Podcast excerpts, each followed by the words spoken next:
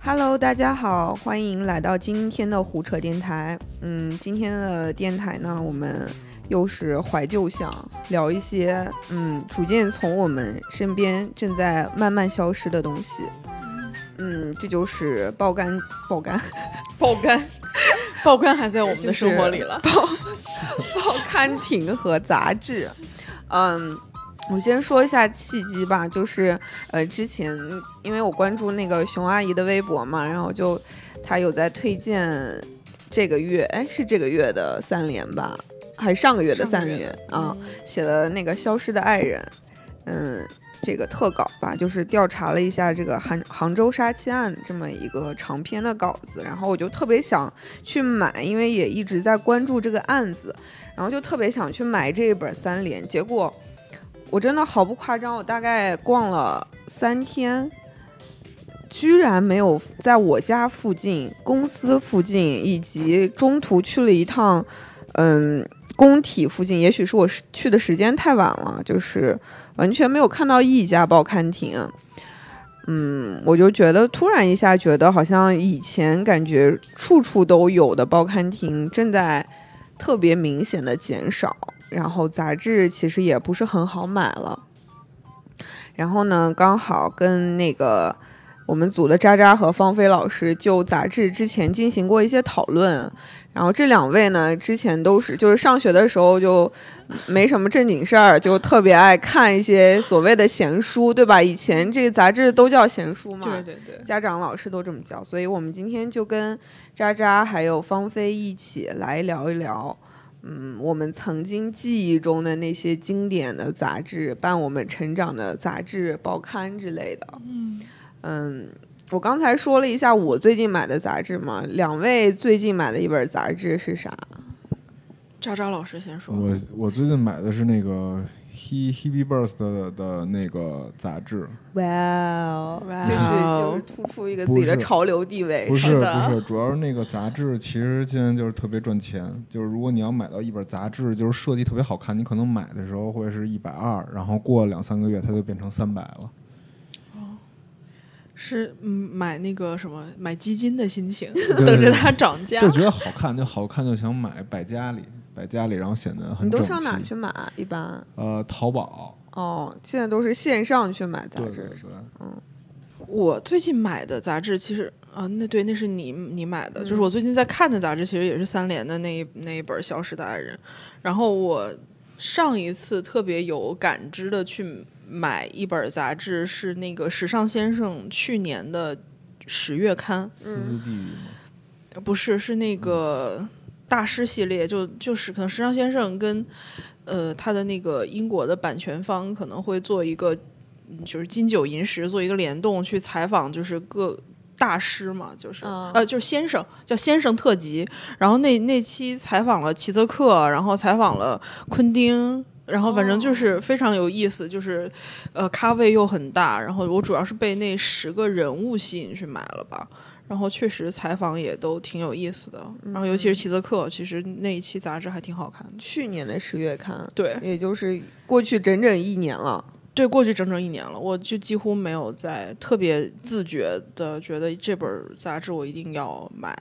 嗯，对，嗯，那你们记忆中就这种自己频繁买杂志，或者觉得杂志是自己日常生活中。特别必不可少的一个阶段是什么时候？还能记起来吗？我是初中，我们初中门口有三个杂志摊儿，然后就是你上学的时候没事儿干就爱看杂志，然后大家就买很多很多杂志，然后一般就交换着看。然后正好初一的时候我们还是住宿，住宿的话就是每周，呃，每周每周一早上爸爸妈妈给送过来，然后你就再过一会儿就要上车了。然后这时候，同学们就会选择买一些杂志，然后买一些麦当劳，然后去廊坊上学，然后开开心心的，然后就买很多杂志。真的开开心心的吗？就是痛哭，就是只能说买杂志挺快乐的吧。就是比如说那会儿常买的，就男孩可能常买的是《足球周刊》，然后《米老鼠》之类的。米老鼠，米老鼠那是什么杂志啊？米老鼠。就是迪士尼的那个漫画书啊，米老鼠。哦，它是按月出吗？按周出。七块八，我记得是还是五块六，我忘了。哦然后足球周记得，我记得了。足球周刊好像一直恒定是五块还是四块，然后后来就变成了六块。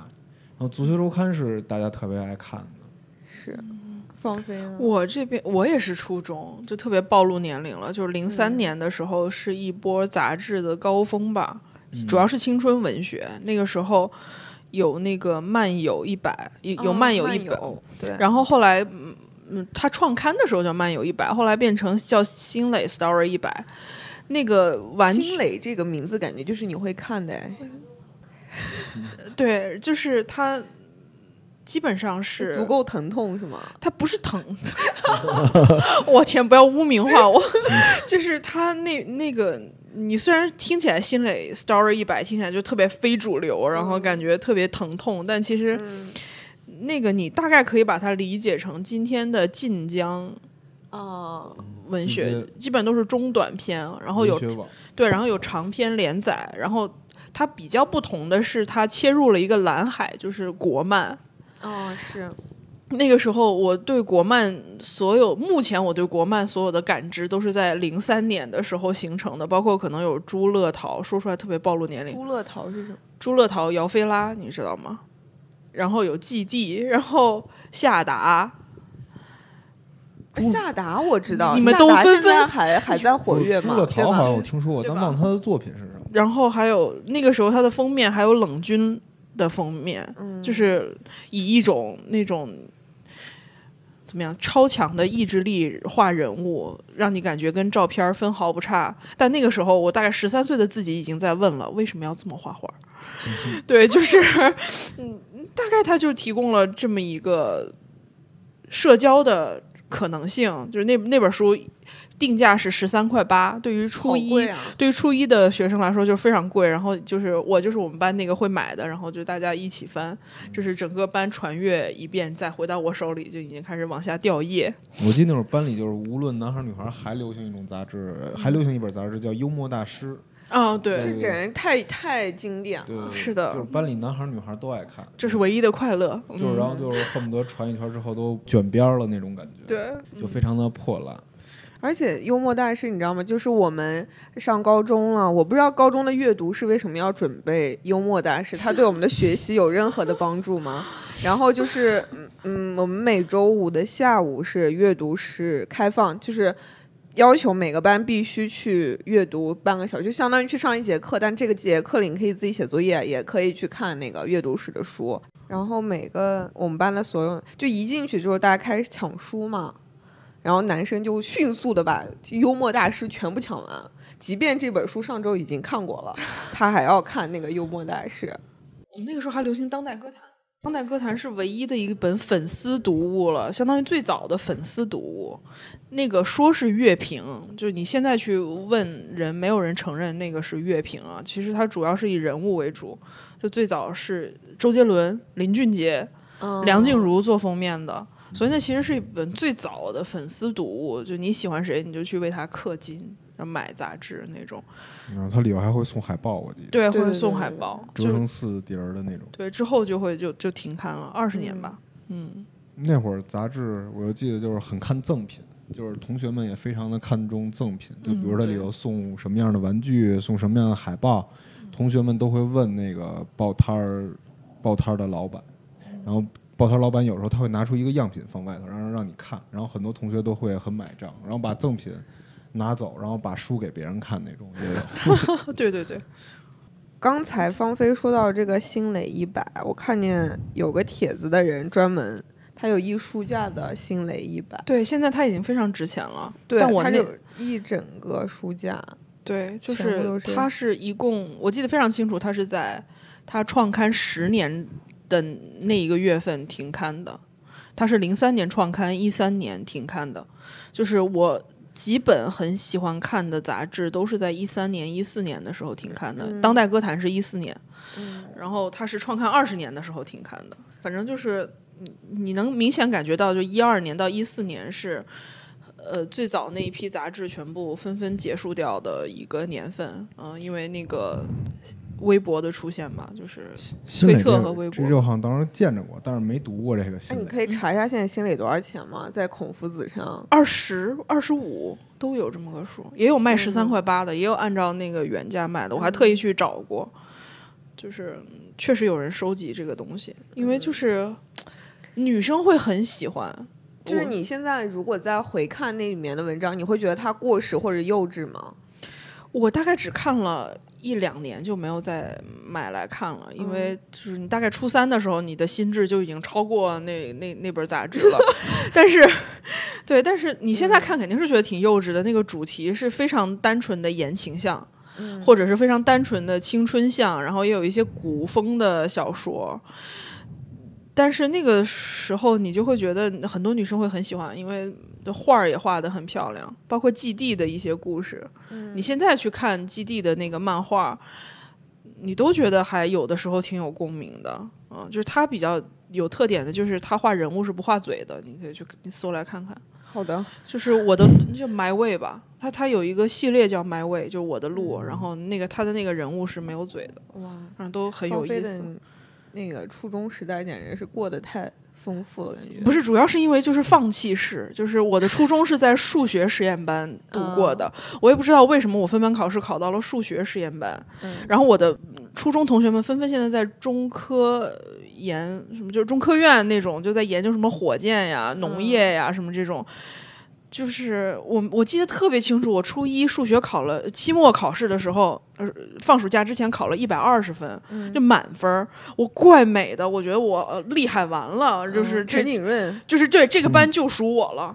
结果我们数学老师站在讲台上说：“好，我们现在念一下，从高到低念一下各位的分数。下下面是一百二十分的，嗯，念了十个人。然后你就意识到你跟人家的差距是你只能考一百二十分，人家是如果这个卷子一百五十分，人家也可以考一百五十分，哦你知道吧？就是我，嗯然后我就放弃了。何必呢？就是你不可能更快、更高、更强了，我就凑凑合合活着吧，就看看杂志这种。我看那个就是刚方菲也说了嘛，那个时期好像就是国漫这个这个方面的特别多。我之前也看过一个帖子，就是他专门把嗯、千禧年前后这些特别活跃的这些嗯，对对对，就是杂志啊，然后就是其实开启了很多二次元的那个嗯。嗯启蒙的一些，比如说我看看他这里面写了些什么，他知音也出出过叫知音漫客，对，然后还有嗯偷星九九月天，然后什么还有萨漫画，萨漫画，对，好像挺久远的名字了，应该。漫游，嗯，对，漫游。啊，然后还有可爱一百、新视点、少年 Super，呃，这些都是漫游下面的几个方向吧，有日漫的，有青春向的、少女向。其实我觉得现在很多就我们身边熟悉的这些二次元们，可能都是这个时期有在对，就比如说什么国荣，大家很思念的国荣老师，我们这里插一句小那个题外话，就是如果我们能约到国荣老师的时间，我们会尽快让他回归电台一期。他最近真的非常忙，对，然后我他，我觉得那会儿他不但是那个漫画特别火，也是球鞋文化最火的时候。就是在那一阵儿，大概有几本球鞋杂志就是一块儿出，就有包括尺码、鞋帮，还有很多杂志都在提球鞋。我记得那个球鞋杂志诞生的时候，应该是就是麦克格雷迪转会火箭队之后，阿迪达斯给他出了一双球鞋，叫麦迪三。后面是机械版本，然后很多班里的男生都很想要，嗯然后大家就开始研究，然后这些资讯从哪儿获得？那会儿也没有 A P P，也没有网，就是杂志，然后大家就会出，就是很多杂志社都出了这些，就是针对球鞋的垂类杂志，它上面会对球鞋进行点评，然后给大家讲解球鞋文化，比如 Dunk 呀、Air Force One 什么的，他都会聊。然后那会儿男生也是从那时候开始就是知道。就可能原来就是说我随便穿一双阿迪或者耐克就是球鞋有 logo 就行了。对，有 logo 就行了。然后在嗯那时候，大家就突然就是了解到了球鞋文化，比如 Air Force One 跟嘻哈文化有关，然后大家就会那么打扮。然后书上他当时也会就是分门别类，就是说最近出什么球鞋，这些球鞋价格多少，建议不建议购买。然后那些杂志我刚刚查了一下，在那个创刊号现在已经卖一百五了，尺码。然后我看了一眼，哦，就就是那个 size 对吧？对 size，、我还记得得我家还有一套呢。就当时男生都特别爱买那个书。创刊号是哪一年的呀？呃，不记得了，我想我想想啊，应该是应该是不是呃不是零六年就是零五年，不是零六年就是零五年，记忆还挺深刻。那个时候也就是上初三，初三零六零五年初一吧，啊。初一初一初二初一初二那种感觉。嗯然后那会儿那杂志卖二十，我记得特别清楚。但是包装就是那会儿的来说的话，设计就非常的时尚了，就小男孩们都非常喜欢。一个那个 size 吧，一个 milk 是吧对？milk 也是那个时候的吧？对，我应该没有但是记 milk 错。milk 跟那个 size 他们还不太一样，就 milk 它是偏就是呃就是香港杂志嘛，就是偏一些非常非常时尚的，就是要比球鞋已经升级了。就可能在那会儿，大家男孩还穿耐克、阿迪的时候，他已经告诉你什么是 neighborhood 了，然后什么是 Supreme 真的假的？那个时候有这么先锋？对对对，然后包括哦余文乐当时也，我记得也在 Milk 上有一个专栏，余文乐在 Milk 上有一个专栏，然后当时但是大家不知道他是谁，然后大家只知道陈冠希，然后所以就是每次就大家看 Milk 的时候也是看着似是而非，因为那个 Milk 杂志里，它除了有就是各种主理人的采访以外，他还有一个推荐美剧。我印象最深刻的时候，我的美剧启蒙也是从 Milk 启蒙的。就 Milk 有一集做了一个特别企划，然后里头是解释越狱那个监狱里的结构以及它纹身的含义，然后就特别喜欢。这听起来就但是杂志那本杂志已经没了，就记得当时班里同学都一直在在看 Milk，因为 Milk 也很昂贵，二十五还是三十。嗯，然后但是但是 Milk 就非常非常之高级，它一开始全是繁体字，就那种看的时候就不明白为什么它那儿有那么多口字旁我们不认识，就是香港话的那个口呃香港港港言港语里那个口字旁的字儿，什么一个口一个也啊那种字儿我都念不出来，大家就蒙着来。然后比如也少了一个呃少了一个数，大家都不认识，就就觉得我操这挺酷的，就觉得 Milk 特别野。但是有一说一，就是 Milk，我觉得是时尚启蒙杂志了，对于很多中国小孩儿来说。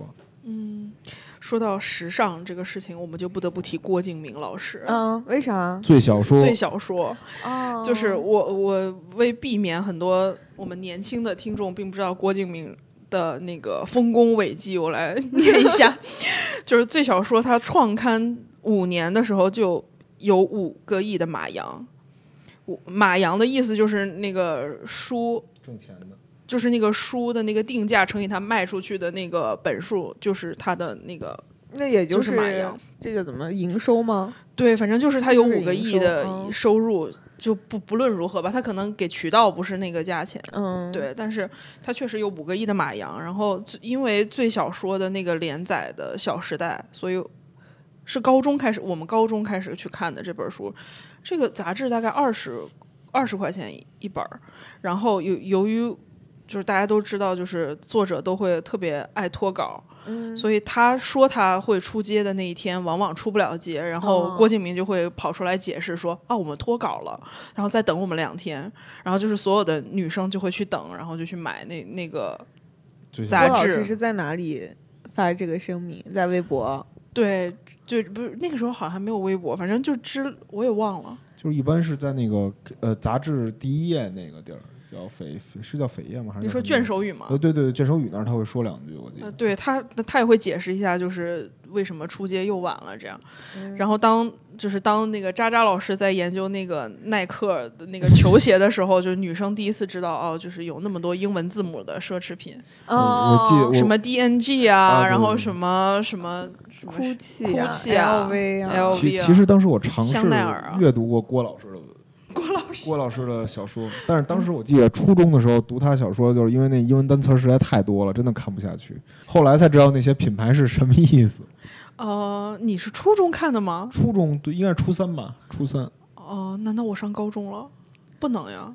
就反正应该差不多那个。哦，对，您比我小一届，对，您比我小一届，就是我觉得现在陆丹特别希望华东来跟我们教怎么样用话筒。对，你说你把这个塞在嘴里面，要不然老有那个听众吐槽。你去看看评论区，全都是什么手机录的吗？什么之类的。我们是拿座机录的，不瞒各位。对，郭敬明，但是班里那会儿特喜欢郭敬明，但是郭敬明一直我就没看懂，就是他尤其是说什么什么踩着什么高跟鞋，然后喝一杯什么酒，然后就感觉他的形容词用的过于多了，就看不下去了。是，但是女生那个时候好像追求的就是一种时尚，就是嗯。走在文学的前端，走在文学的前列腺上，就是那种 感觉。就感觉郭敬明小说介于瑞丽、瑞丽和那个北京晚报之间的一种时尚读物。以上以上言论仅代表渣渣老师，希望那个最是文化不要 找我们。啊，对对对，还有一个事儿，就是郭敬明是不是还模仿过那个模仿，就是王小波什么什么时这时代那时代出过一个什么什么时代的那种 mock 的的书，杂志杂志书那种感觉。我不知道，不知道我不知道有阅读过郭老师的任何著作。那就你们说的什么最小说，我同学有特别喜欢他的，嗯，嗯、所以他们买了之后，就是都读过了一遍之后，我也许会拿着读。但是好像那个杂志是很重的，对吧？对，我想起来了，而且装订也很有问题。折纸时代、虚铜时代、嗯刺金时代。这就是《小时代》的几个副标题，对对不起，对。我一直以为那是梦梦。我我都没有，我都没有看完，我也没有看完。就是那个东西，那些就是各种奢侈品带来的刺激，大概也就能维持一两个月，嗯然后你就对这些特别狗血也不知道是扯头花的戏码感到厌倦，对。然后什么什么什么没有物质的爱情，风一吹就散了。然后你现在听 what？不知道为什么现在应该觉得完全正确吗？但是你，但是你现在想这种话，就为什么要在就是当时文学作品里看？怎么说呢？就是你觉得当时去读这些，有点像现在的我们看那个社会人的那些言论，就是会觉得，嗯，特别的，就是它简短，然后又不讲道理，嗯，以至于会很很易于传播，是这样。易于记住。是这样。对吧？而且当时你是未成年，你会揣测说成年人的世界是不是就是这么纸醉金迷，而且非常残酷。嗯，当然，你成为成年人之后，你就发现毫不纸醉金迷，但残酷倒是还挺残酷。对，啊还有一个就是你们以前读杂志的这个时空问题，经常在什么时间什么，啊，经常在物理课上看。我感觉是无时无刻都在看，你会随时翻开它，是吗？随时翻开，就无聊了就会翻开吧。你会像现在这样这奋斗逼行为，就是还那样画画线做笔记吗？不会不会，当然会剪杂志，就有些喜欢哦，对，的块儿我也会就剪下来，，嗯，剪喜欢的块儿剪下来。就感觉大家之所以那会儿喜欢 VPN，是那会儿信息太闭塞了，就感觉就是大家就像野狗一样，就是 大家像野狗一样渴求知识，渴求外，对对，渴求信息。所以说，我觉得那会儿可能杂志充当的更多是一个纸质 VPN 的感觉吧。然后 Milk 也好啊，还有我爱摇滚乐，那其实大家不喜欢摇滚乐，但为什么看爱摇？就是因为里头有很野的话题，比如哪个宗教领袖又干嘛了，就是击奸了之类这种话题，就大家会觉得很野那种。所以大家都喜喜不是喜欢喜欢我爱摇滚乐，而是喜欢我爱摇滚乐里的那些外来信息。嗯，就想要那种最新的信息。嗯，就这一点好像跟现在这个网络发达的时代还不太一样，些许不太一样吧。我我读杂志的一个时空，你们绝想不到，因为我爸是老师，哦所以他给我安排了早读课。然后早读课读什么呢？读就是他们学校，嗯，也是有个图书馆会装订，有装订本，你知道那个十本杂志装订在一起。就我从来没有轻松的在家里面捧起过一本杂志，那个都是合订本，十本就是手工订在一起。那个杂志叫《美文》，我不知道大家有没有人看过。来自好像听主编是贾平凹吧，应该是这么读吧。嗯，对，好像听过知。音有点类似。没有没有，贾平凹还是在搞文学的。哦文学里面全都是对一本正经的那种，有点像萌芽，但没有萌芽那么青春是吧？全部对。嗯，嗯、然后我整个小学和初中都是在读美文。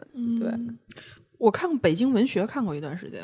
北京文学，然后就是会有什么铁凝啊，就是这些作家，然后我就觉得文学就是那样的，嗯，对，但也会选什么迪安的短篇进去。对我，我第一次认识迪安其实是《姐姐的丛林》，嗯，那是一个非常文学的命题，所以他后来去写什么《南方有令央》和《景恒街》，我还挺挺意外的。我一直以为他应该是往跟他父母那样往严肃那个文学那个路上走。哎，所以说了这么多，你们刚才有没有去总结周围的一些朋友？就刚刚刚渣渣说了，喜欢潮流的男孩子在读 Size 呀、Milk 之类的，你们周围就没有人读那种特别接地气的杂志吗？就比如说有那种就男孩儿女孩儿很小本儿的。每一个都在讲特别，就是现在那个微博上特别流行的那种什么甜甜的恋爱 bot 那种，类似于那个 bot 的一个小集合，是啊，我今天跟暗恋的男生在一起了，然后五百字怎么在一起的？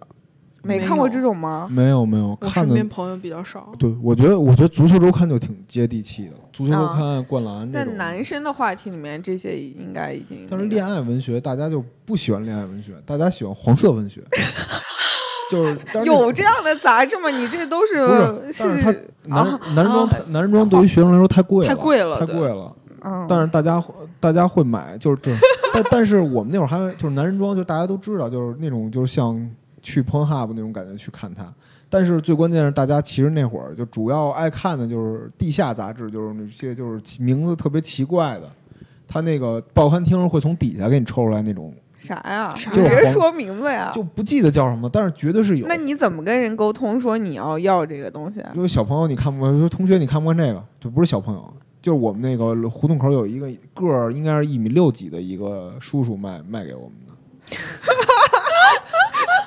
天我好想知道他怎么样筛选他的用户，就肯定精准。就渣渣这种一过去就是不是对，不是，对对对，还有他有时候会卖那个游戏，就是因为很多学生那会儿特别爱去网吧玩魔兽世界，他会买那种魔兽世界的，也很接地气。哎，是那种攻略小册子是吗？对对对，他那个也是按月出吗？不是不是，他那个书其实按现在咱们的话来说，就有点像野鸡出版社那种，就是他直接就印了一本儿，然后印了一本儿。法出版物？对非法。出版物，然后里头给你加张光盘，就感觉像正规出版物，卖你六十八或者四十八，这么贵，对对对，特别特别贵。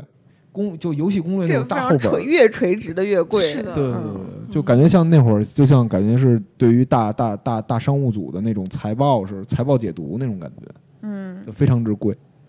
那那些买这些的人，最后成成长为这个电竞选手了吗？没有没有，都是散落在天涯各地了，可能呃，散落在天涯各地的网吧里面，还在打魔兽。没有没有，应该是现在都正经八百工作吧。但是初中嗯同学好像特别好的也没有，就是说不上来一个特别特别有名的那种。嗯，我记得那会儿，因为有好多那种小，有有点像男孩儿女孩儿，什么花火嗯的那种杂志，他就很喜欢在里面搞一些。按我们现在来说，他非常有用户粘性。为什么？他会很在意用户的互动。其实我现在回想起来，纸媒的一些做法，其实可以看出来他们很努力了。就是你看现在我们流行的抽奖，他们也会抽填字，哦对吧？回答问题抽奖。读者会，读者呃，对啊，对对，最后一页还要签那个有表格，嗯记得吗？最后一页要填那个表格，寄回去那个地址，然后对对进进入读者会。然后经常你如果在学校的楼道里面看见那种神神叨叨在走路，要么闭着眼睛，要么倒着走的。百分之八十，如果他没有精神疾病的话，他就是在做那个小杂志上面提供的那个。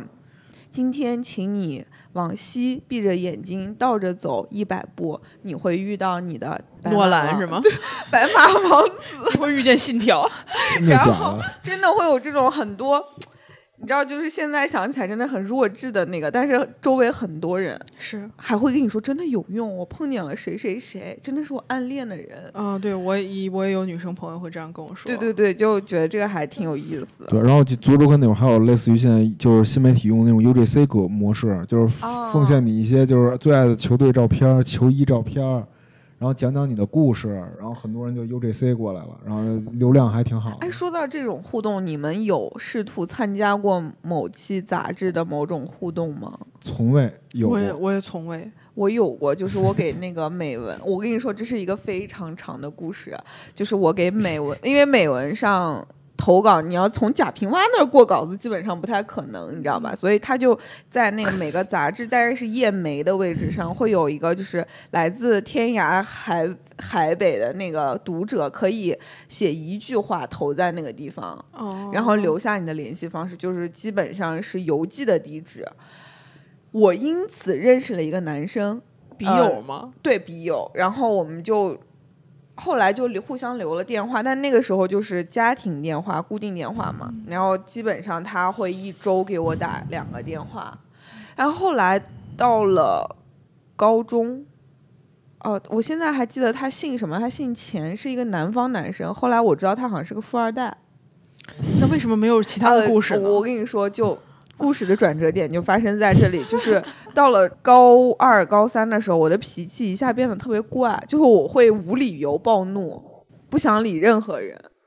结果有一天他给我打电话，是我妈接到，我妈也认识他，我妈就说：“啊，这是谁谁谁给你打电话。”我说：“你告诉他我不在，而且电话就这样开着。”我我就说我不想接电话，嗯我我不在，他应该在电话那边听到了。嗯，往后的很多很多很多年，他再也没有给我打过电话了，就就这样消散在云海中，人海中不是云海。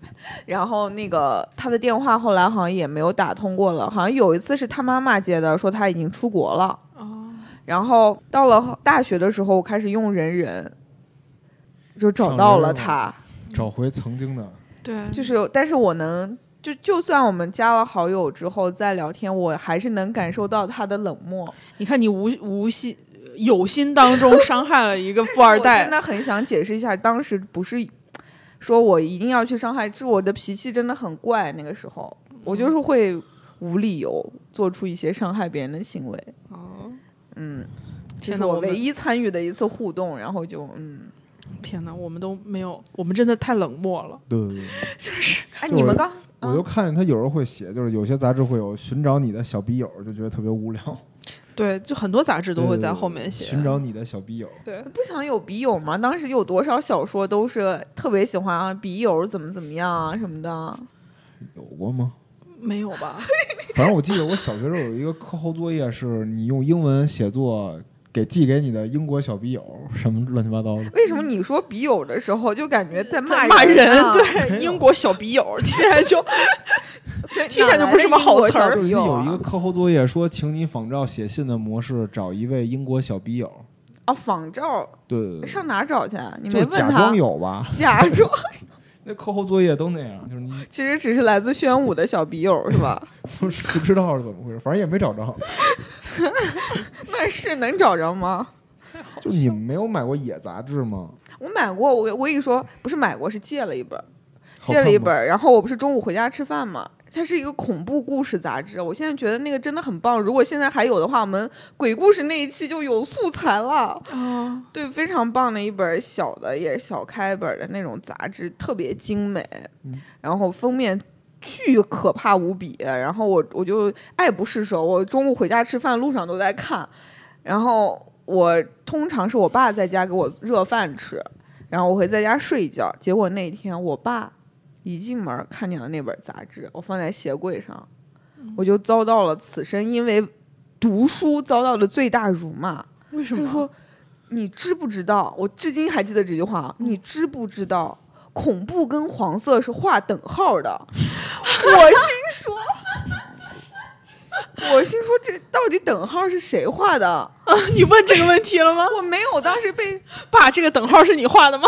对他觉得他他当时就是是就是升任这个德育处主任，他觉得很多这个规则都是他来定的。我的发型合不合格，他来定。啊，我读的这个恐怖是不是色情，他来定。我说你翻一翻，他只是在讲恐怖故事，而且后来我发现我爸好像是真的很害怕鬼这件事情，所以他就会特别，他当时应该是被吓到了。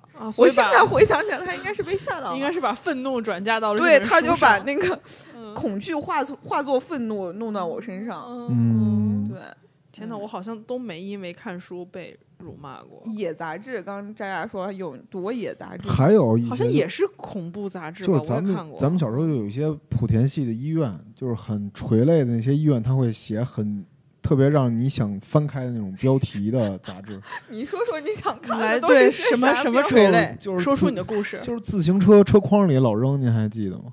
就自行车车筐里有很多人就是没事就往里扔那个那个那个杂志，哦，就是 就是什么不孕不育，然后那一晚妻子怎么着，哦，就哦就班里同学也会捡，但是那应该是就是快高考的那会儿，但是那个东西并没有任何，就是用虎嗅编辑的那个呼稿理由，就是无任何实质性内容，但就是是它只是标题很耸动，但其实所以你点开是什么样的故事啊？就是写的某些地方会很露骨，就是嗯一番云雨，那是一个什么夜，他穿了一件什么，就是非常的有想象力那样。但是他其实最后就无论他前面他怎么铺垫，最后的转折都是来了什么什么医院治好了自己这。是最早的带货文啊，对对对，这是最早的，是最早的商业软文？那最早的今日头条可能就是太，我觉得莆田人民太伟大了。就反正那种大家都非常喜欢那个，就男生会，但是也就那个也就看了一两本，大家就觉得无聊了。对，都是你们男生在看。就觉得无聊了，但是就觉得当时看的时候有一种禁忌的快感。嗯，所以这只能靠捡是吗？对呃有时候他也会自己发小伙子拿一本儿你看看，就有这样的。当时因为北京有好多老大妈，她会就是就是呃退退休了，她有兼职，就是就是发这小 Part 杂 time 志。job，对，part time 是发这种杂志，当时有一阵儿特火，你们没有被人递过吗？我没被递过。我真没被递，我只被发过那种小扇子，就你一扇不孕不育。那可能他给男生给多一对多一点，对对对对，然后还有一些就是你男性的不觉得这，是一种冒犯吗？给你发这个不孕不育小册子，就男生觉得但还好那会儿还很小啊，那会儿很小，他就说小伙子你拿一本儿，笑死！然后就感觉那会儿 杂志就是还是那个观点，杂志绝对是小时候的 VPN。嗯，是的，了解世界的途径。哎，你们刚才有说吗？你们买的第一本杂志是什么？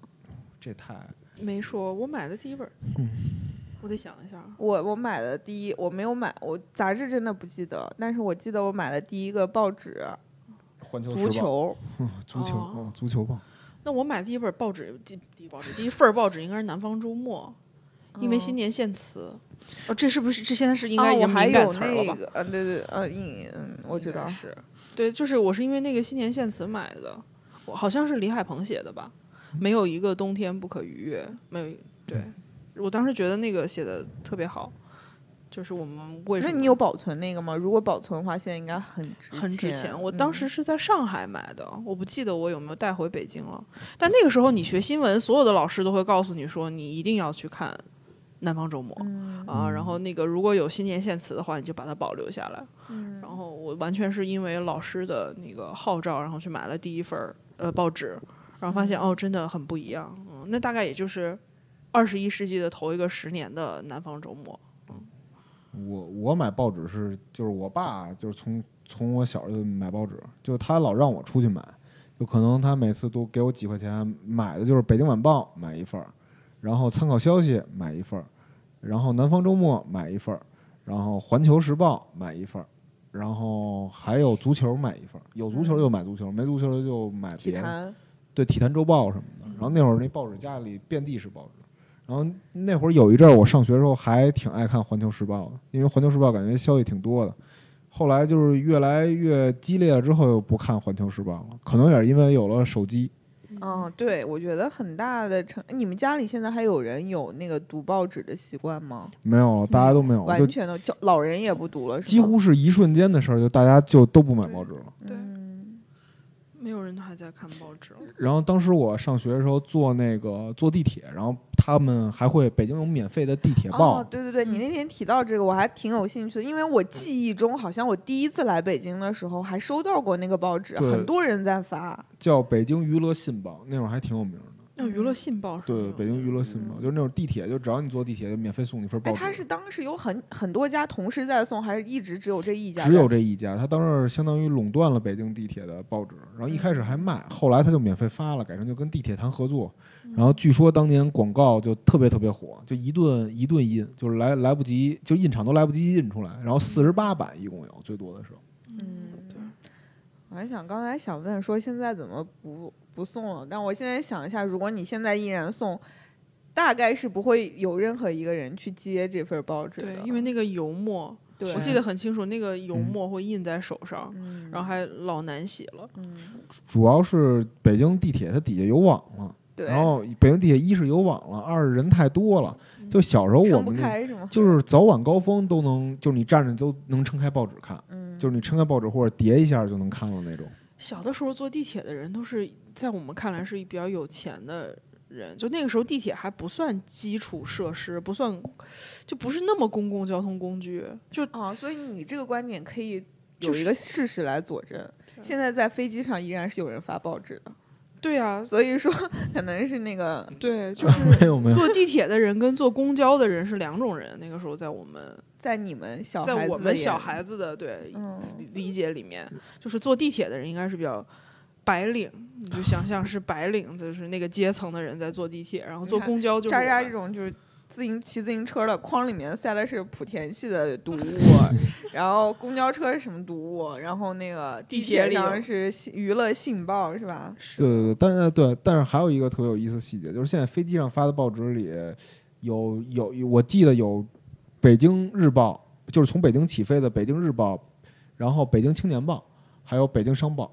然后，但是他们免费发的北京商报和北京娱乐信报，我都在那儿上过班儿，哦，都跟那俩报社上过。对对对然后，但是还有一个还有一个点，就是当时其实出租车上也有自己的读物和杂志。哦，对哦出租车那个时候是有杂背志的，后是吧？对背后框儿里面对对对对，是什么杂志我都忘了我。也忘了，就反正还弄画北京的哥的漫画，然后推荐你一些特别不着调的食物那种。对，然后然后人物专访写的七零八落啊，什么叫不着调的食物？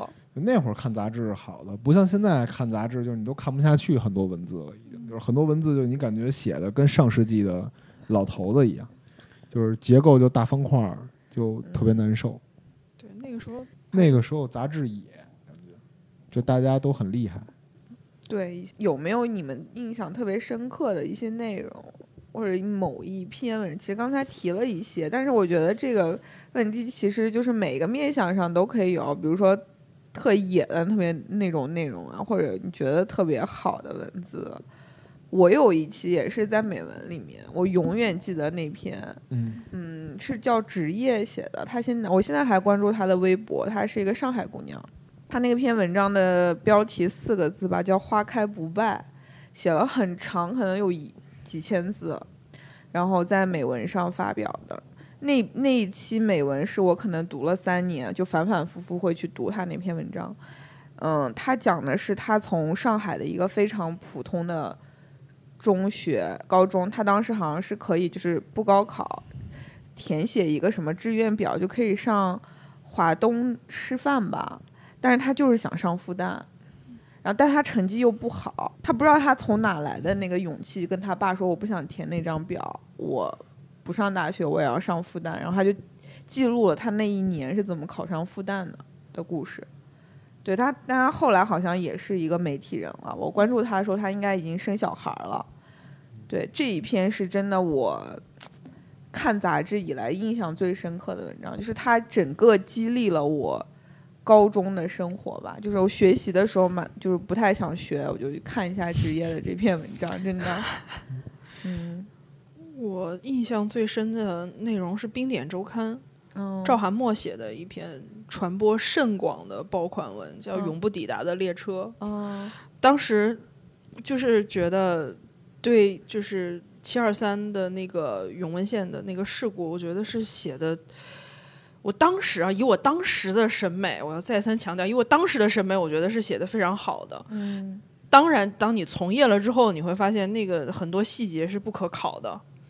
你觉得那个是后来可能觉得他有一些不真实的，对，因为那那个非虚构的作品，因为他写的那两个主线的人物是已经都死掉了，就是就是都去世的，所以你会从职业的角度上去考虑说这个所有的细节到底可不可考，呃，然后你。如果丧失了两个主体性这么强的人物本身的口述的话，那旁人的那个口述到底是不是可信？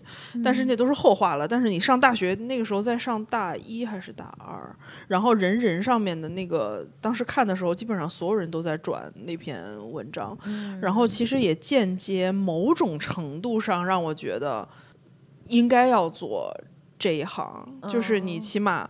在一个非常重大的事件发生的时候，你可以通过你自己微不足道的努力去还原一个什么事情。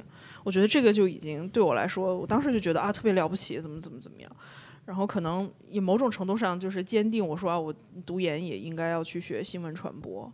嗯，当当然后后面就有很多其他的后话就按下不表。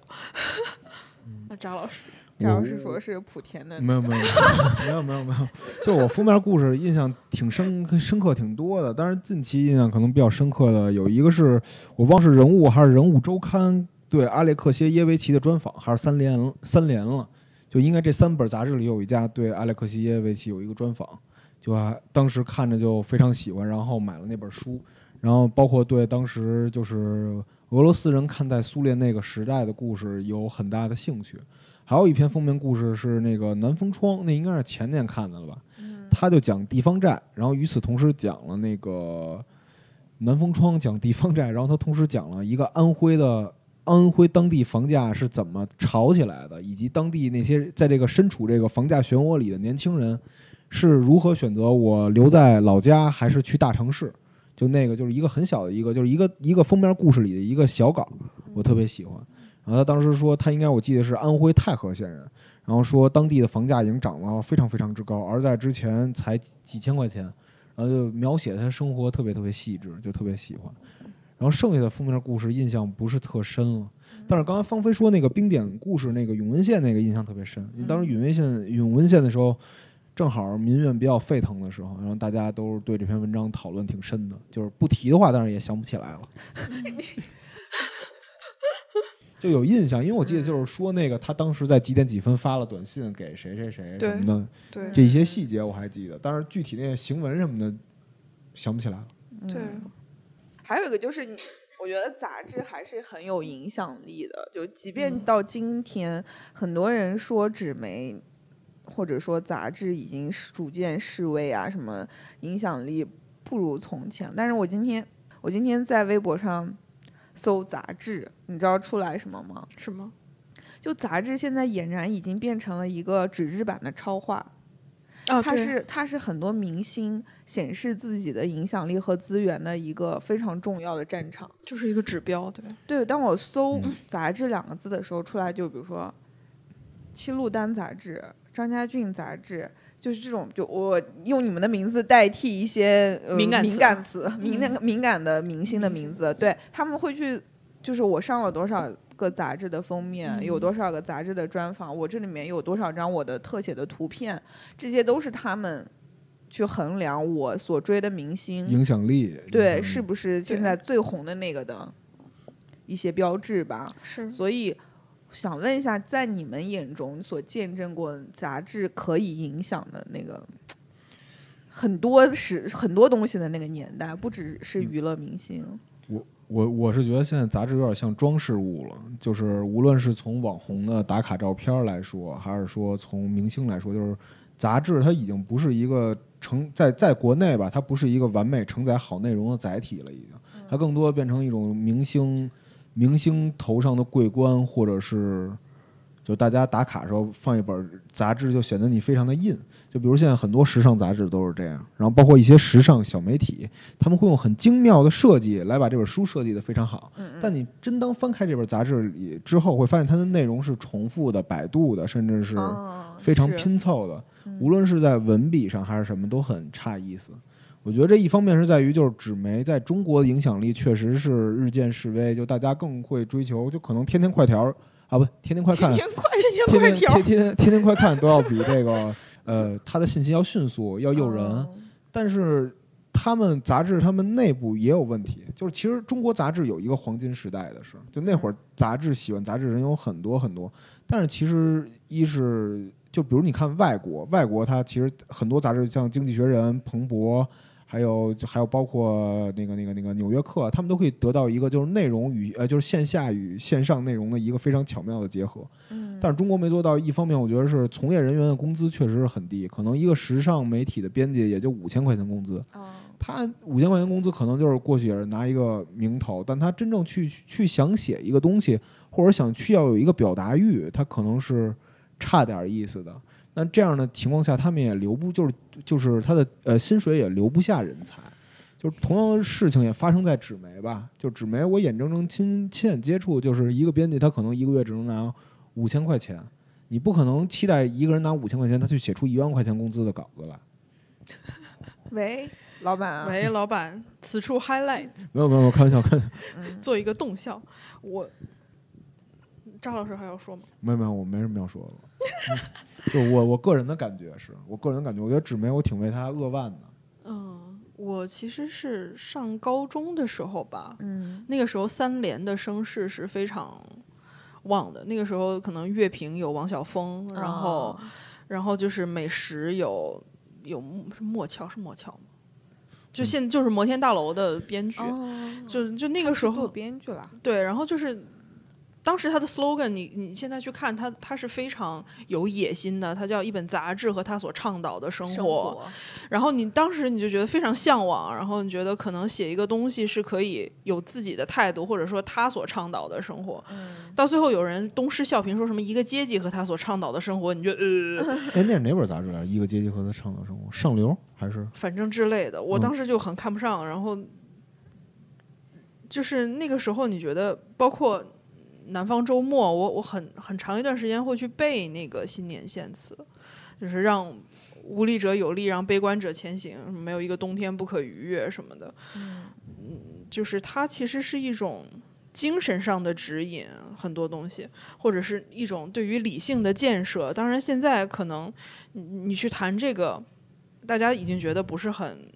有意思，也不是很性感，大家都觉得说你你现在就告诉我，我怎么做能赚钱就完了。对的，对，但是当时的时候，就是三联啊、南方周末啊，都是非常好的那个纸媒，嗯，包括那个时候，其实韩寒也曾经想尝试过做独唱团，我记得非常清楚，就是独唱团的稿费标准是非常高的，是千字一千。他直接给的投稿标准是千字五百到千字一千，然后就是聚集了很多真的能写的人。米蒙也是从那儿对对，咪蒙当时他写《好唐今生》，叹也是从从独唱团开始写，当然他就是创刊完了之后就结束了。然后同样命运的是安妮宝贝的大方，也是哦创刊完了之后就结束了。嗯，然后你感觉到就是那个整个口径也都在收紧，嗯，然后现在的纸媒就是，就像你说的，已经完全变成是一个数据的地方了，就是大家都会觉得说我什么时候上封面，就每个明星都变成要上封面，嗯，然后杂志也会。嗯，迎合迎粉合迎合粉丝的心理，去找那些真正就是现在正当红的明星去做封面。对的，而且因为有这些当红的明星来做封面，所以他会带很多厂商来。因为这个明星身上是有很多代言的，那理所当然的他就会买买你这个个杂志的广告，这就变成了一种另一种循环，然后就变成了说明星现在就是。非常非常对杂志封面非常的执念。我之前还跟一个时尚杂志的编辑聊天儿，然后他就会说，他说现在是个明星就要上封面啊、就是内页不可以。哦，还有一个有意思的点，就是打断一下，就有一年我不确定您知道不知道，是忘了是哪本，呃哪本杂志了，他出了一个四字弟弟的杂志，啊，我知道人物嘛，呃呃对，然后当时就是我记得微博上炒的还挺凶的这事儿，然后他包括他你买这份杂志，然后送你海报什么的，然后那个杂志当时卖的特别特别多，但是里头并不是让人很满意。你买了那期杂志？没买，。我看别人的了。然后别人就是当时我在一个时尚媒体，然后他们买了，然后我看了看，然后大家都觉得不是很令人满意，就是一次营营销吧。但那个应该是卖脱销加印了很多很多次，很多嗯粉丝都非常喜欢他。，对对对，基本上是一个做数据的，就是场就是场合了，嗯场景，嗯就是大家会说什么谁谁谁上封面了，现在马上去买，然后后台会瘫痪。我记得也是一个不太能提，现在不太能提名字的，也是上了，忘了是上了哪个杂志的封面了吧，然后。是两个人一起上的，然后那那期杂志也是卖到脱销，就是加印很多次，但它就变成一个，就你你嗯，现在已经没有什么杂志敢说说我我所倡导的生活，嗯就是你们所倡导的就完了。我记得安妮宝贝在大方的时候，他接受采访的时候，他还说：“他说我们是编辑中心制，嗯说我们选的所有的文章都是八千字以上的，很难读。我记得特别清楚，他选了黄碧云的《末日酒店》。你现在去看黄碧云的《末日酒店》，那就是一个中篇，但非常非常难读。我当时想说，就是敢选《末日酒店》，一定是有点想法，但是他就说我们就是编辑中心制，然后读者想看短的，我们没有。嗯，你们想看五千字以下的，就是没有的。但是就也是这本杂志就创刊之后也就没有了。对他的想法可能跟这个就撞在了这个时代的礁石上面。是的然后，是的，对今天那个聊这期的时候，其实渣渣上周就开始准备这个题目，然后就把这个独唱团的创刊号带来了。这个现在应该很值钱吧？嗯，肯定很值对，钱。然后其实看一下封面上的这些名字。就现在来看，这个组合每个人可以出一可以做一个新媒体大对号，对对，每个人就是十万加矩，呃，不是就叫十万加矩阵。